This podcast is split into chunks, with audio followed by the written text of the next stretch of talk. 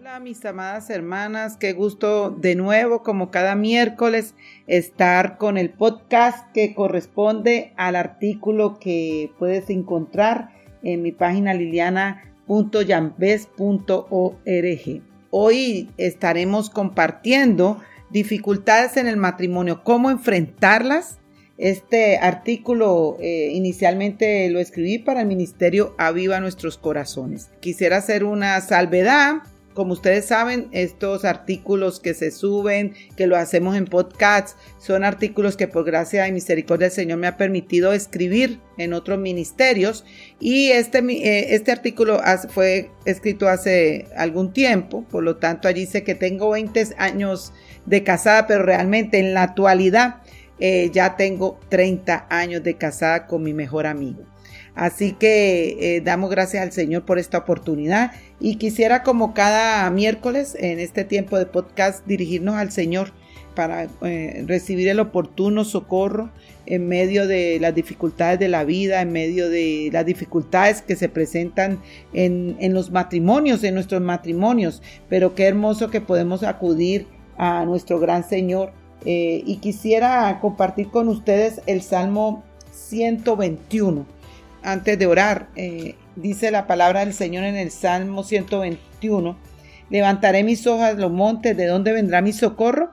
Mi socorro viene del Señor, que hizo los cielos y la tierra.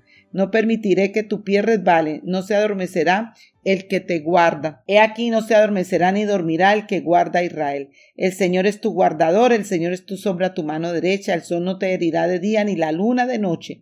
El Señor te protegerá todo de todo mal, Él guardará tu alma, el Señor guardará tu salida y tu entrada desde ahora y para siempre. Wow, qué seguridad tenemos en el Señor que a pesar de lo que estemos pasando, el Señor está con nosotros, el Señor nos protege, el Señor nos guarda, el Señor tiene gracia para con nosotros. Oremos. Padre, te alabamos, te bendecimos y te glorificamos en este tiempo y te damos tantas gracias por la oportunidad que tú nos das por este medio, Señor, de levantarnos delante de ti, de honrarte, de, de orar tu palabra, de leer tu palabra, de estar en países libres eh, para poder hacerlo, de tener la Biblia en nuestro idioma, para poder eh, leerla, Señor. Gracias por esa gracia inmerecida. Eh, te pido perdón por mis faltas y pecados, Señor, y te rogamos en este tiempo en que este artículo va a ser compartido, que pueda ser de edificación para tu pueblo. Te alabamos y te bendecimos en el nombre de Jesús. Amén. Dificultades en el matrimonio. ¿Cómo enfrentarlas? Tengo 26 años de casada y durante este tiempo hemos tenido muchas dificultades. De hecho, las seguiremos teniendo, pues así lo dice la palabra de Dios y lo escribe Pablo cuando nos enseña sobre el matrimonio cristiano en 1 Corintios 7:28. Pero si te casas, no has pecado, y si una doncella se casa, no ha pecado. Sin embargo, ellos tendrán problemas en esta vida, y yo los quiero evitar. Pero el Evangelio es suficiente para poder lidiar con las dificultades que se nos presentan en el matrimonio. A continuación les comparto cuatro recomendaciones que me han ayudado en medio de nuestros desacuerdos y conflictos. Primero, sé una mujer cristocéntrica y de la palabra. Una de las cosas más importantes en nuestra relación es tener la certeza de que Jesús es el centro de nuestra vida. Él debe ser lo primero. De ahí que Cristo mismo resumió los diez mandamientos en dos categorías. Y Él les dijo, amarás al Señor tu Dios con todo tu corazón y con toda tu alma y con toda tu mente. Este es el grande y el primer mandamiento. Y el segundo es semejante a este, amarás a tu prójimo como a ti mismo. De estos dos mandamientos depende toda la ley y los profetas. Mateo 22, 37, 40. Cuando somos mujeres que meditamos la palabra, podemos reconocer en estos versículos que nuestra tarea es demostrar amor a Jesús y a los demás. Esto incluye amar a nuestros esposos sin esperar nada a cambio, con gracia y misericordia, así como Cristo dio su vida en la cruz del Calvario, muriendo un justo por una injusta. Segundo, sé una mujer que ora la palabra.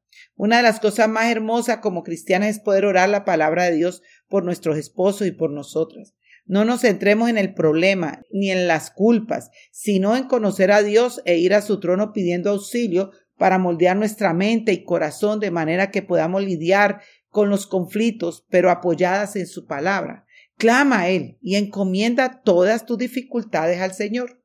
Clama a mí, yo te responderé y te revelaré cosas grandes e inaccesibles que tú no conoces. Jeremías 33:3. Encomienda al Señor tu camino, confía en Él y Él actuará. Salmo 37:5. Tercero, revisa tu corazón y arrepiéntete de tu pecado. Es importante tomar conciencia en, en qué áreas has pecado y pedir primeramente perdón al Señor y luego a tu esposo. Pero ahora me regocijo, no de que fuiste entristecido, sino que fuiste entristecido para arrepentimiento, porque fuiste entristecido conforme a la voluntad de Dios, para que no sufrieras pérdida alguna de parte nuestra, porque la tristeza que es conforme a la voluntad de Dios produce un arrepentimiento que conduce a la salvación sin dejar pesar, pero la tristeza del mundo produce muerte. Segunda de Corintios 6, 9 al 10. Cuarto, no te enfoques en los pecados de tu esposo. Una de las cosas que el Señor ha trabajado cuando he tenido dificultades en mi matrimonio es no enfocarme en el problema y si es mi esposo el que ha pecado, no concentrarme en su falla, sino perdonar y nada más. Mateo 18, 21 al 35.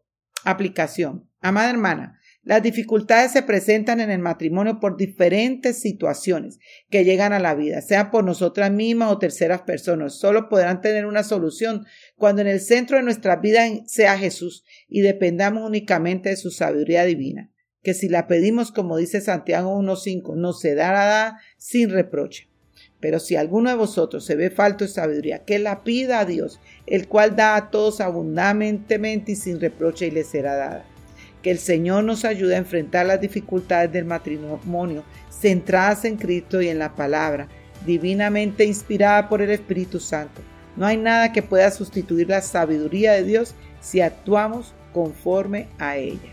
Bueno, mis amadas, espero que este tiempo escudriñando las escrituras en base a este tema haya sido de gran bendición y que podamos ser mujeres centradas en Dios, centradas en su palabra, en la oración y dependencia total del Espíritu Santo. Dios les bendiga.